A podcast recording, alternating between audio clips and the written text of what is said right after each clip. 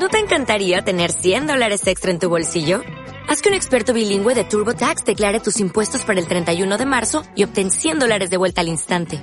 Porque no importa cuáles hayan sido tus logros del año pasado, TurboTax hace que cuenten. Obtén 100 dólares de vuelta y tus impuestos con 100% de precisión. Solo con Intuit TurboTax.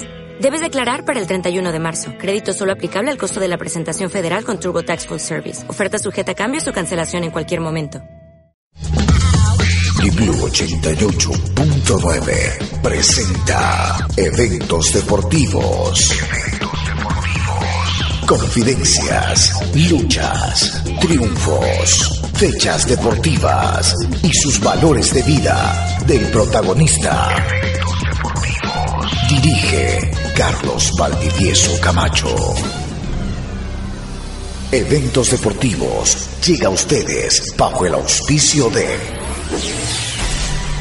el municipio de Guayaquil y su dirección de deporte. Jaime Nebot, alcalde, apoyando el deporte. Almacenes Eduardo Azar. Byron Calderón, artista plástico de deportes, cultura y eventos. Bienvenidos.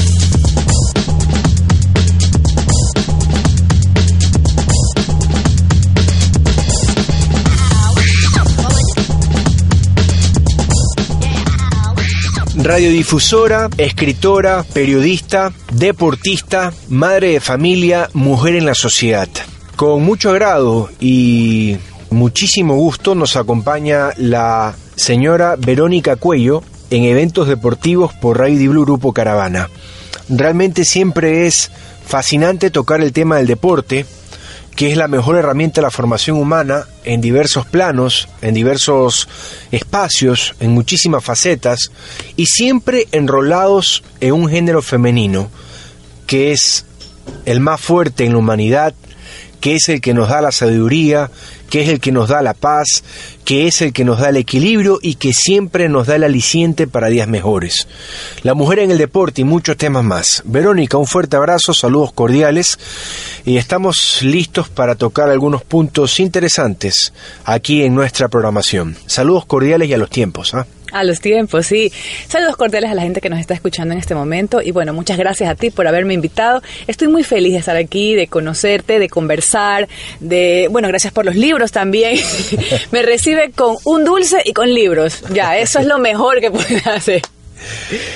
Bueno, merecido ante todo eh, y oportuno porque hemos reconocido su trayectoria a nivel periodística por muchos años y también vamos a corroborar ese gran historial en el deporte y en la sociedad. Para eso estamos.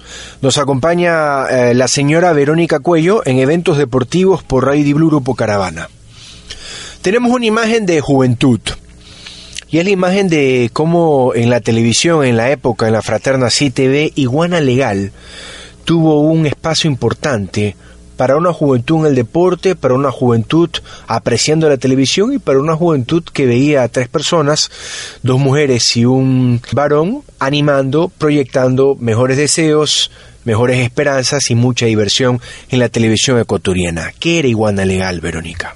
Iguana Legal es el primer programa en la televisión en el que yo estuve y realmente creo que fue un programa musical que rompió muchos esquemas. Acuérdate que veníamos de ver a, el show de Bernard con Bernard Fullers y un estilo particular, y luego teníamos a Sintonizando con Bicho Ferretti, que también tenía su estilo particular, y de repente acá teníamos a este, este trío de, de locos, de jóvenes. Eh, yo en esa época me rapé el pelo y entonces estaba con el pelo chiquitito pintado de rojo. No se estilaba que las mujeres lo hagan en esa época. Entonces ya el hecho de, de haber roto con este parámetro que la gente tenía fue, fue impactante en la memoria de los chicos. Hay mucha gente que, que solo se acuerda de eso. Yo igual trabajé en televisión en algunos programas diferentes luego de Iguana, pero Iguana es realmente eh, un programa que marcó un hito a nivel de televisión, a nivel de producción. Salíamos exteriores, grabábamos, había, bueno, si te ver un canal nuevo en esa época también y tenía una producción de mucha gente joven, con ideas, eran súper creativos, salió mucha gente talentosa de allí. Entonces, en esa época realmente fue, creo que el único programa en el que me pagaban para divertirme divertirme, para jugar, para reírme, para estar con mis amigos, entrañables amigos, Willy Sahara, Angie Zambrano. Ninguno vive acá. Willy está en New Jersey, Angie está viviendo en España. Nos hemos visto eventualmente cuando han venido y tal. Mantenemos el contacto gracias a las redes sociales. Pero fue un, fue un programa lindo, rico, divertido. Ya te digo, el resumen es, me pagaban para divertirme. Creo que ha sido lo mejor. Nos acompaña la eh, señora Verónica Cuello en eventos deportivos eh, por Radio Blue Grupo Caravana. ¿Podemos recordar los nombres eh, los hechos importantes en Iguana Legal, quienes acompañaban, producción, animadores, todo eso porque también es importante destacarlos, resaltarlos entre el tiempo y el espacio, cómo pasa el tiempo, ¿ah? ley de la vida. Uy, ley de la vida, Dios mío, ni me digas, yo en esa época tenía 21 años, 21 años, tengo ahora 40, o sea, no tengo todavía, en mayo cumplo 40, pero ya, ya me siento cuarentona desde hace un montón de tiempo, la verdad, soy sub 40 desde hace algunos años y, y, y feliz. Y en esa época, claro, por ejemplo, estaba Javier Campuzano, que ahora trabaja en Ecuavisa, es productor de En Contacto. También trabaja Gabriel El Juri, que es un en eminencia de suyo sigue trabajando en lo que ahora es Canal 1, he trabajado también, conocido locutor de radio, bueno, Angie, Willy, como te decía, mucha gente que formó parte de, de ese grupo, que tú también pasaste por la por CTV, por la Algún escuela. momento unas ¿En algún prácticas en deportes. Yo me acuerdo de ti, me acuerdo que era flaquísimo y los pelos largos, así súper chévere.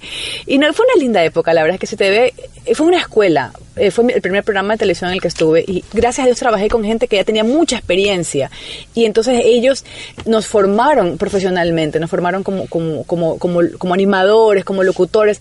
Yo me acuerdo que a veces, bueno, había una locura, entonces cuando yo me corté el pelo chiquito y me lo rapé, este, esto, esto venía porque yo yo no soy vanidosa, a mí no me gusta esto del pelo y tal, ¿no? Y entonces esto de estar constantemente en la peluquería, constantemente siendo cepillada, eh, yo soy súper samba, entonces alisándome el pelo y tal, entonces estaba ya con una cuota de rebeldía y empecé a fregar que me quería rapar, que me quería rapar para que no me peinen y ya para yo estar libre.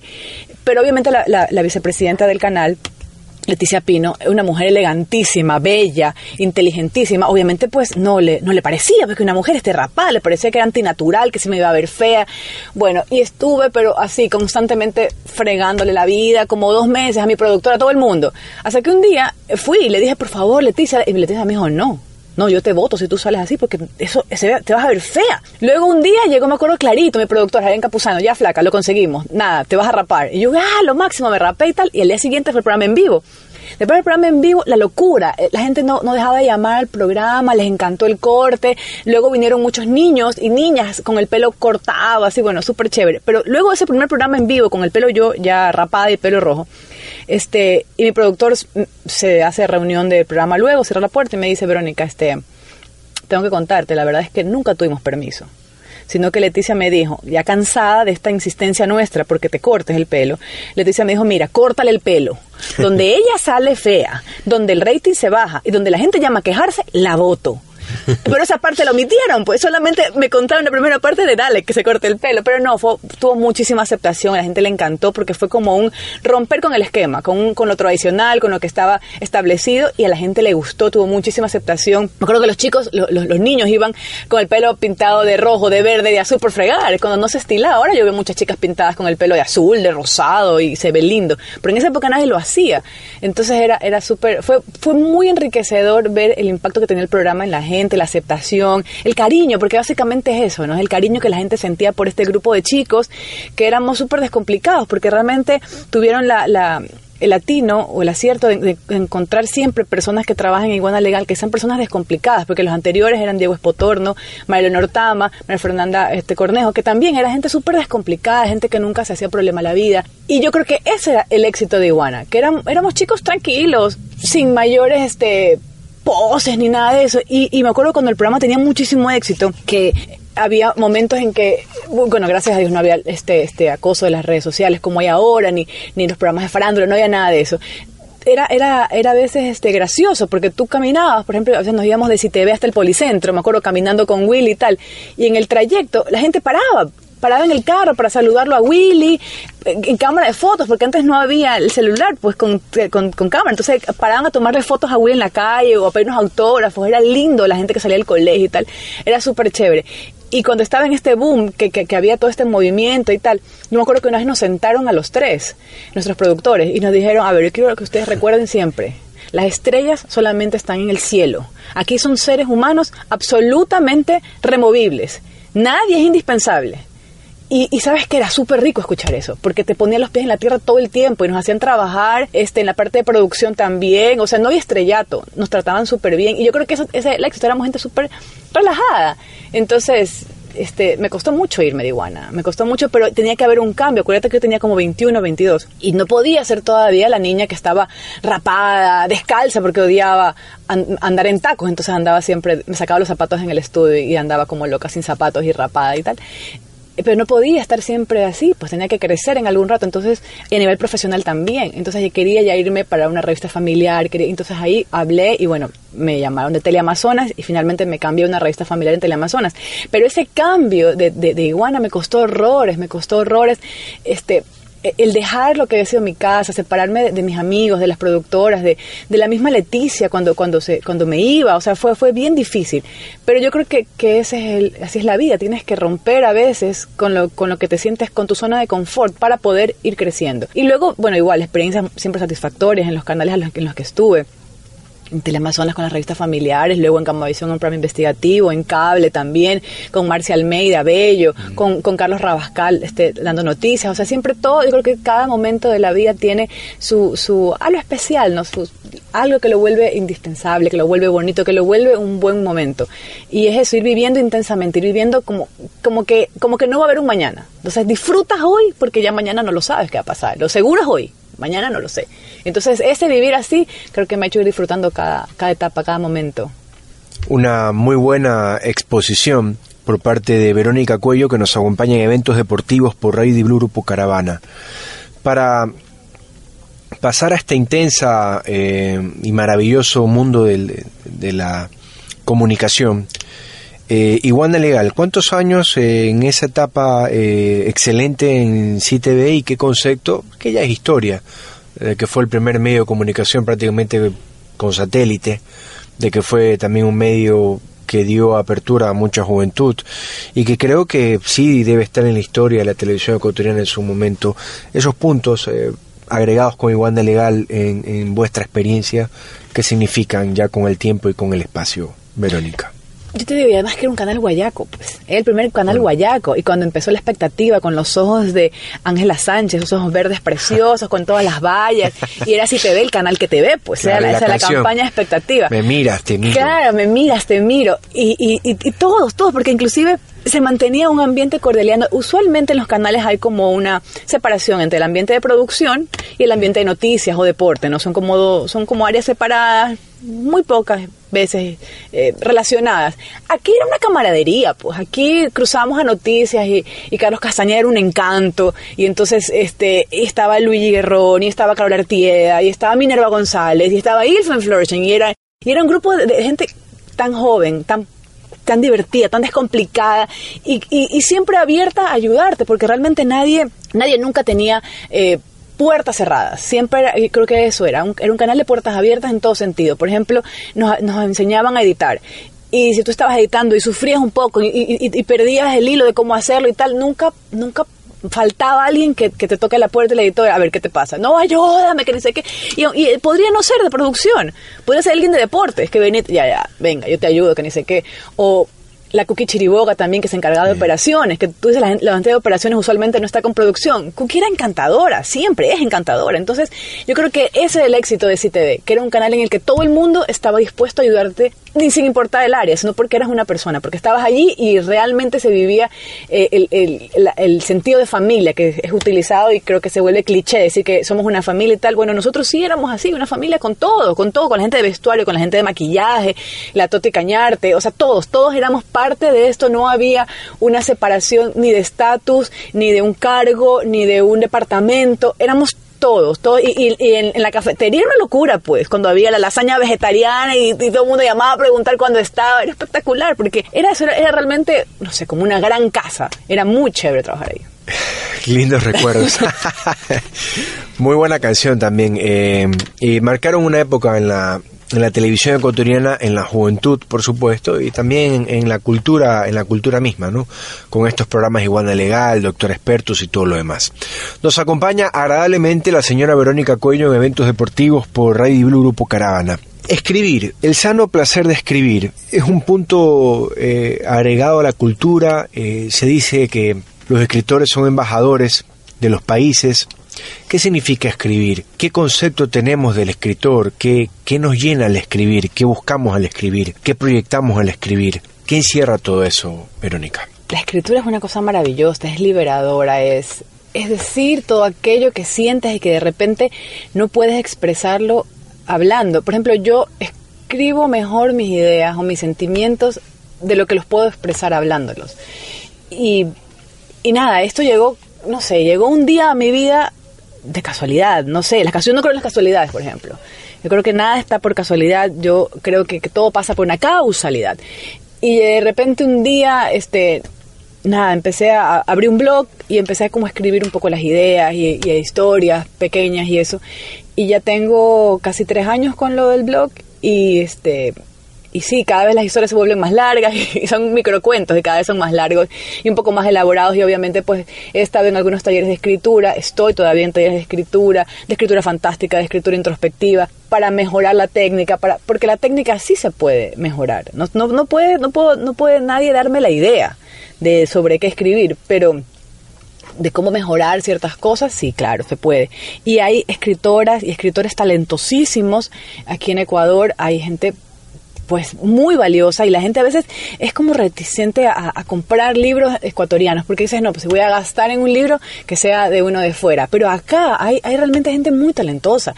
O sea, Rafael Lugo, Eduardo Varas, Marcela Noriega, Paulina Briones, Solange Rodríguez, Marcela Rivadeneira en Quito. Hay, hay gente que realmente vale tanto la pena y, no lo sabemos, no nos da como, como susto arriesgarnos y, yo creo que es, justamente el arriesgarte. Hay literatura de todo, o sea, tenemos la literatura fantástica de Solange Rodríguez, altamente recomendada. Es realmente increíble sus libros, su, la forma en que ella este, eh, proyecta todas sus ideas. También Mariuxi Valladares, Francisco Santana, con una literatura muy fuerte, muy cruda, eh, muy erótica, hablando de un Guayaquil desde otra perspectiva, no el Guayaquil que, el que estamos acostumbrados a siempre eh, escucharlo en promociones y tal. Entonces, ver estas diferentes visiones de la misma realidad, desde una voz ecuatoriana, desde una voz guayaca, desde una voz nuestra, es, es rico, es, a mí me gusta mucho, yo yo leo mucha literatura ecuatoriana, no solamente la contemporánea, sino también la, clásica, y vale la pena y es interesante esto. Y bueno, nada, escribo, no escribo, no he escrito un libro todavía, pero digo todavía porque de repente quién sabe. pero este, pero no, sí, me gusta mucho, me, siento, es muy liberador para mí escribir. Gran momento, eh, Verónica, en el escribir es la imaginación. Eh, la expresión, el talento, todo eso prácticamente se conjuga, se potencializa y se llega a las letras, al mensaje, a una linda carta, a un lindo proyecto, a un lindo propósito. Comunico o consulto estos nombres porque en lo personal han ayudado mucho al crecimiento en, literatura, al margen de, la, de la lectura diaria, al margen de, de los libros analíticos en general. Javier Benedetti Roldós, ¿lo leíste? Claro. Lindo. ¿Concepto? Me gusta mucho, tiene un estilo interesante, es chévere, vale la pena siempre. No, es que no tienes que cerrarte, no tienes que cerrarte a nada. No tienes nunca que cerrarte. Es, yo creo que ese es el éxito en la vida, nunca decirle no a algo. Porque puedes tener un prejuicio, puedes tener miles de ideas que, que dices, no, de repente no, o no es para mí, o su estilo no va con lo que a mí me gusta, pero no lo sabes. ¿ya? Y a mí me parece que tienes que siempre arriesgarte, siempre lanzarte, siempre leer todo, todo lo que se ponga frente a ti, léelo. De repente no te gusta, de repente no es tu estilo, de repente no es la dirección por la que tú quieres ir, pero ya lo leíste, lo sabes, ya sabes que eso no es, ¿ya? Y, y, creo que todo vale la pena leer. Oye, ¿sabes que Estoy, leyendo, estoy escribiendo también en una columna mensual en el universo, en Sambo, y eso es nuevo. Felicitaciones. Y, es nuevo, por ejemplo, porque yo siempre he estado escribiendo con cuentos e historias y tal. Pero es la primera vez que, estoy escribiendo una columna y así a veces me pongo nerviosa. Y, Carlos Icaza es fantástico realmente. Y bueno, imagínate la apertura con Carlos Pérez, maravilloso. que han confiado en mí para que yo pueda escribir en ese diario, que me parece que es el mayor de Guayaquil y es muy prestigioso y tal, y darme la oportunidad es importante, sí, y entonces a veces así como que no quiero fallar a la gente. Y, la primera columna que escribí, eh, ponen ahí mi mail, ¿no? Y ese día que se, que se, se publicó y tal, este empezó a sonarme el teléfono y llegaban los mails de gente desconocida, gente que le había gustado la columna y no sabes, o sea, lo yo contesté todos los mails, le agradecí a todo el mundo porque más que, más que me escriban, es el hecho de que yo valoro mucho el tiempo, por lo que te decía, porque yo no sé cuánto me queda, yo no sé cuántos minutos me restan.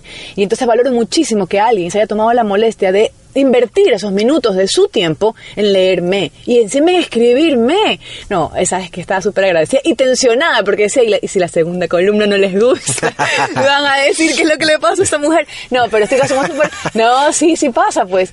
Metes un golazo y luego la gente espera que en el siguiente partido lo vuelvas a hacer y si no lo haces, ¿qué pasa?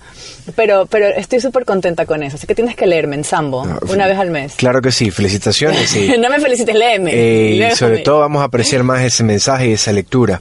Bernard. Me encanta. Él es, él es, es que yo creo que lo quiero mucho como persona. Trabajé con él en Gamavisión, compartíamos un canal y no teníamos el mismo programa, pero él, él es, él es una persona que puede tener sus bemoles, sus defectos como todo el mundo, pero yo creo que el enfoque que él le da a la vida, a veces es muy romántica a mi gusto, a veces es muy, muy soñador y muy positiva, no sé si por el paso de los años, pero, pero a mí me gusta mucho leerlo y me gusta mucho y, y me saca sonrisas y a veces digo, ah, Bernard, no, no, no es así, pero me gusta mucho y creo que le mete mucho optimismo a la vida. Y, y, eso yo creo que a la gente le hace falta, ¿no? Ver las cosas de un lado positivo, porque ya para verla mal ya tenemos a nuestro, nuestro propio yo que nos echa lodo. Y es lindo que, que alguien te diga una visión positiva, ¿no? Como aliciente, como Claro, siempre. Otro nombre en lo personal que ha proyectado y que consulto, Anita Buenaño en lo personal. Te gusta mucho. Yo no le he leído a ella, así que no, no te puedo dar un, concepto, pero me puedes recomendar un libro o alguna lectura de ella y lo haré y te comentaré después. Muy bien. En todo caso es novedoso porque es una mujer también que escribe. Claro. Que escribió en su momento, ahora ha vuelto a la literatura, nunca se deja de, escribir, de soñar, de aprender. Correcto. Es como una técnica de vida. Sí, correcto, correcto. Va contigo para siempre. En todo caso son tres de los nombrados eh, que me parece que que eh, tienen o llevan una bandera de, mucho aprendizaje. ¿Qué más admira del escritor o de la escritora Verónica Cuello, que nos acompaña en eventos deportivos por Radio Di Bluro Caravana? Admiro esa escritura que te envuelve, esos libros que te te, te, abrazan desde las primeras letras y te envuelven en la historia y te sientes parte de los personajes que están allí. Y cuando terminas la historia, dices, no, ¿por qué? Quiero, quiero, quiero que siga, quiero, quiero, quiero, quiero más. Ya, eso me encanta de la, de la literatura. Hace poco leí este El abanico de seda de Lisa Lee, que habla sobre las mujeres chinas, las mujeres chinas del siglo XVIII, del siglo XIX, las mujeres que eran, eh, que les vendaban los pies, las mujeres que sufrían eso por un tema de belleza.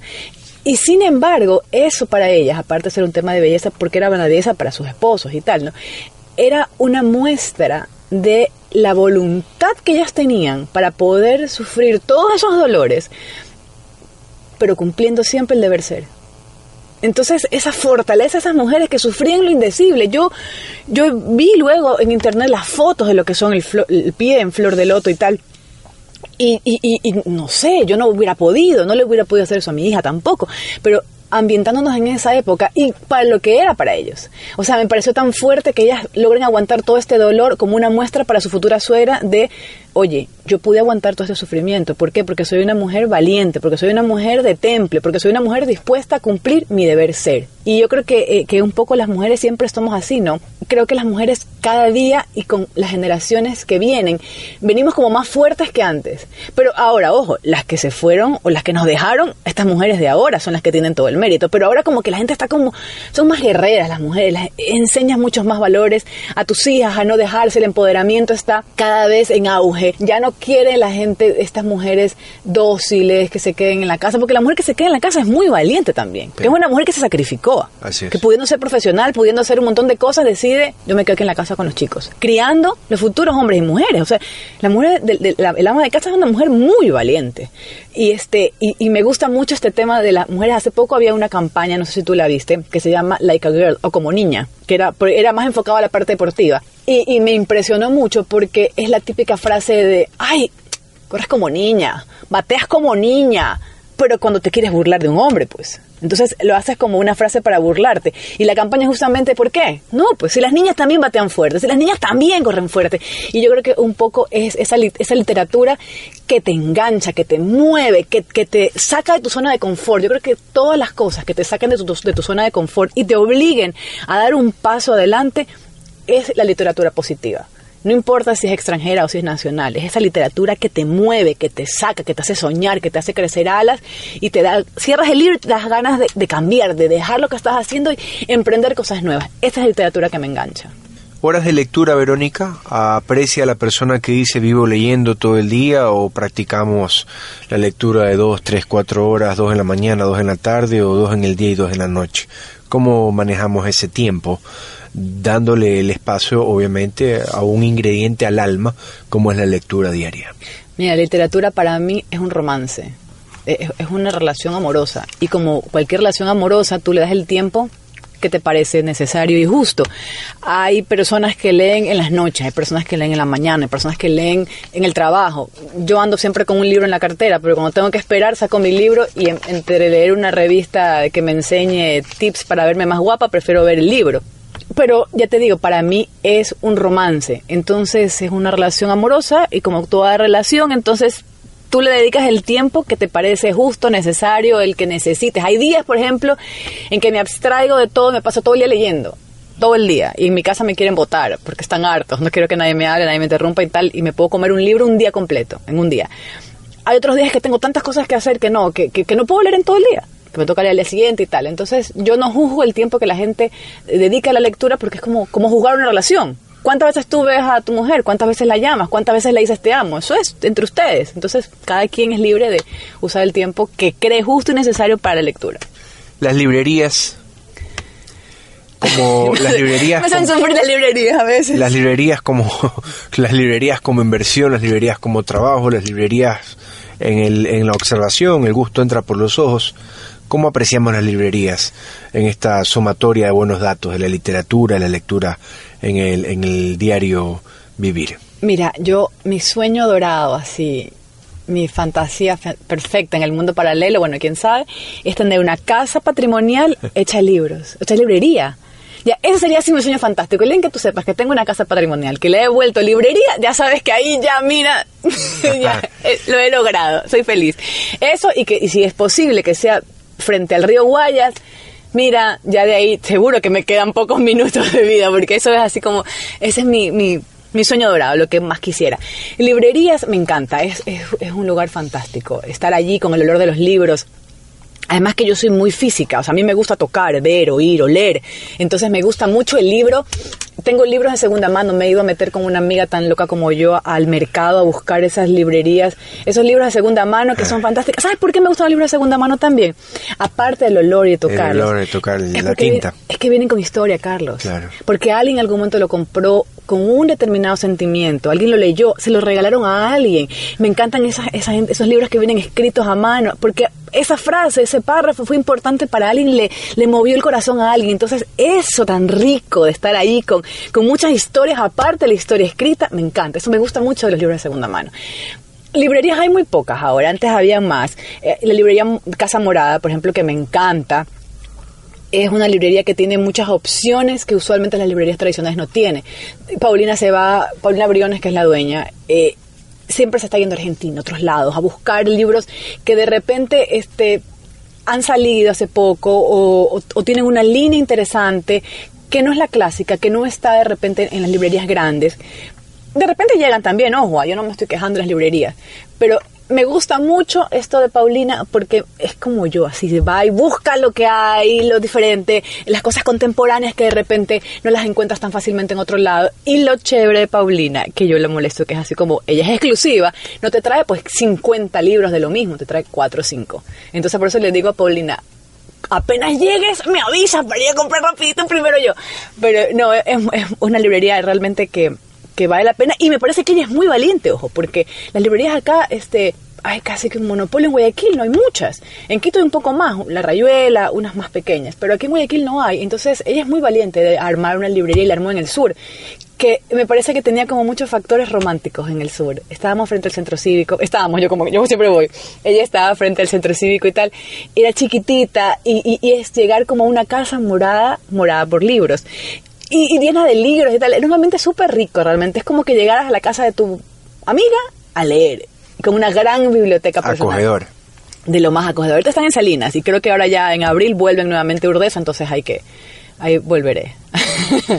Muy bien. Eh, un punto, por favor, antes de la primera pausa. ¿Crees en los libros digitales ahora que ya está, es una realidad prácticamente mundial, pero cómo será el suceso, cómo avisó el suceso entre los libros digitales y con los físicos, que son los que siempre ayudaron a una eh, cultura de crecimiento a, la niñez, a la juventud y a, a, los adultos y a los de la tercera edad, a todo en general como sociedad. ¿Cómo comparamos aquello, el mundo que se viene con los libros digitales?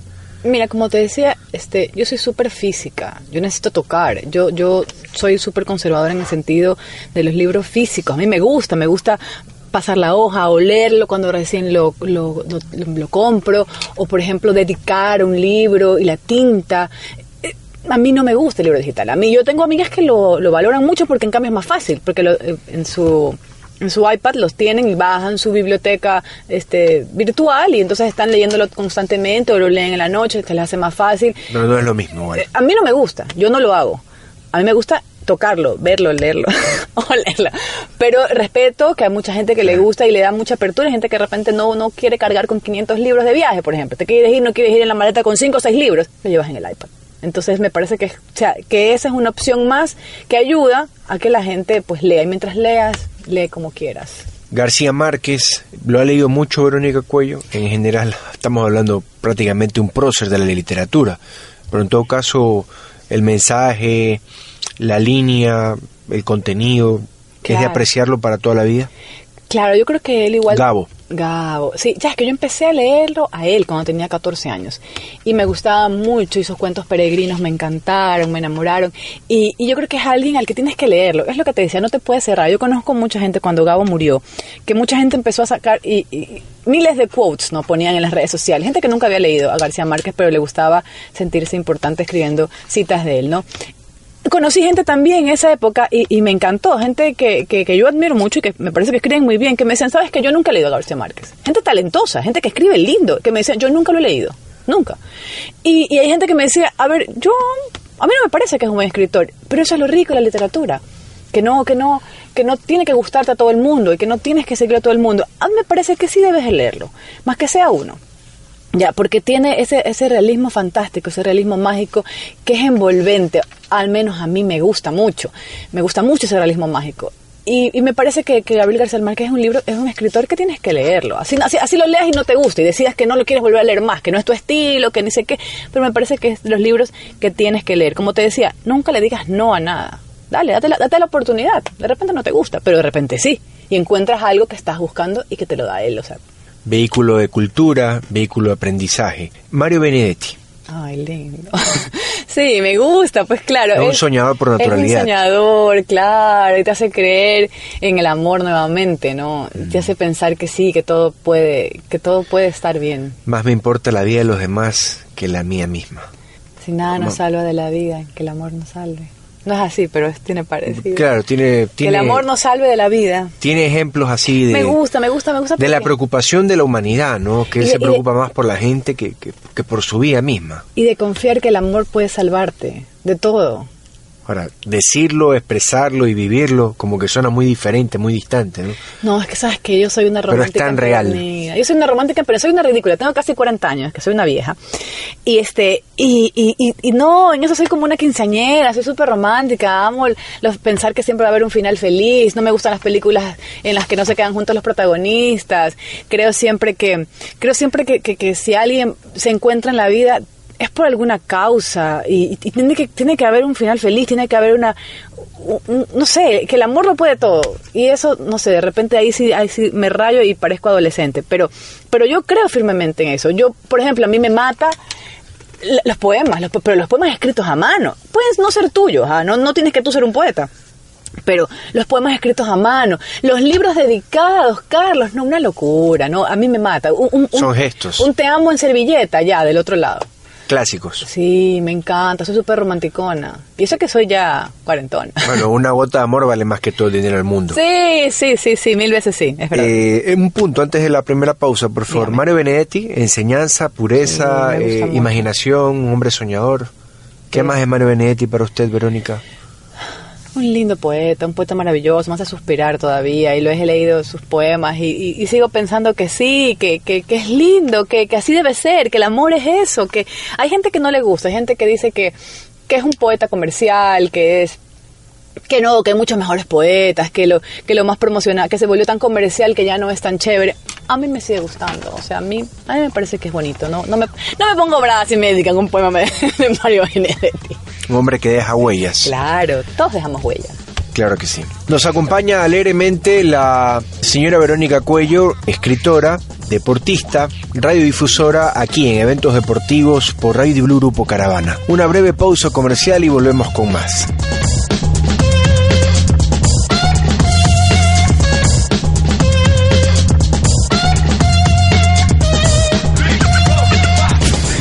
Estás escuchando Eventos Deportivos.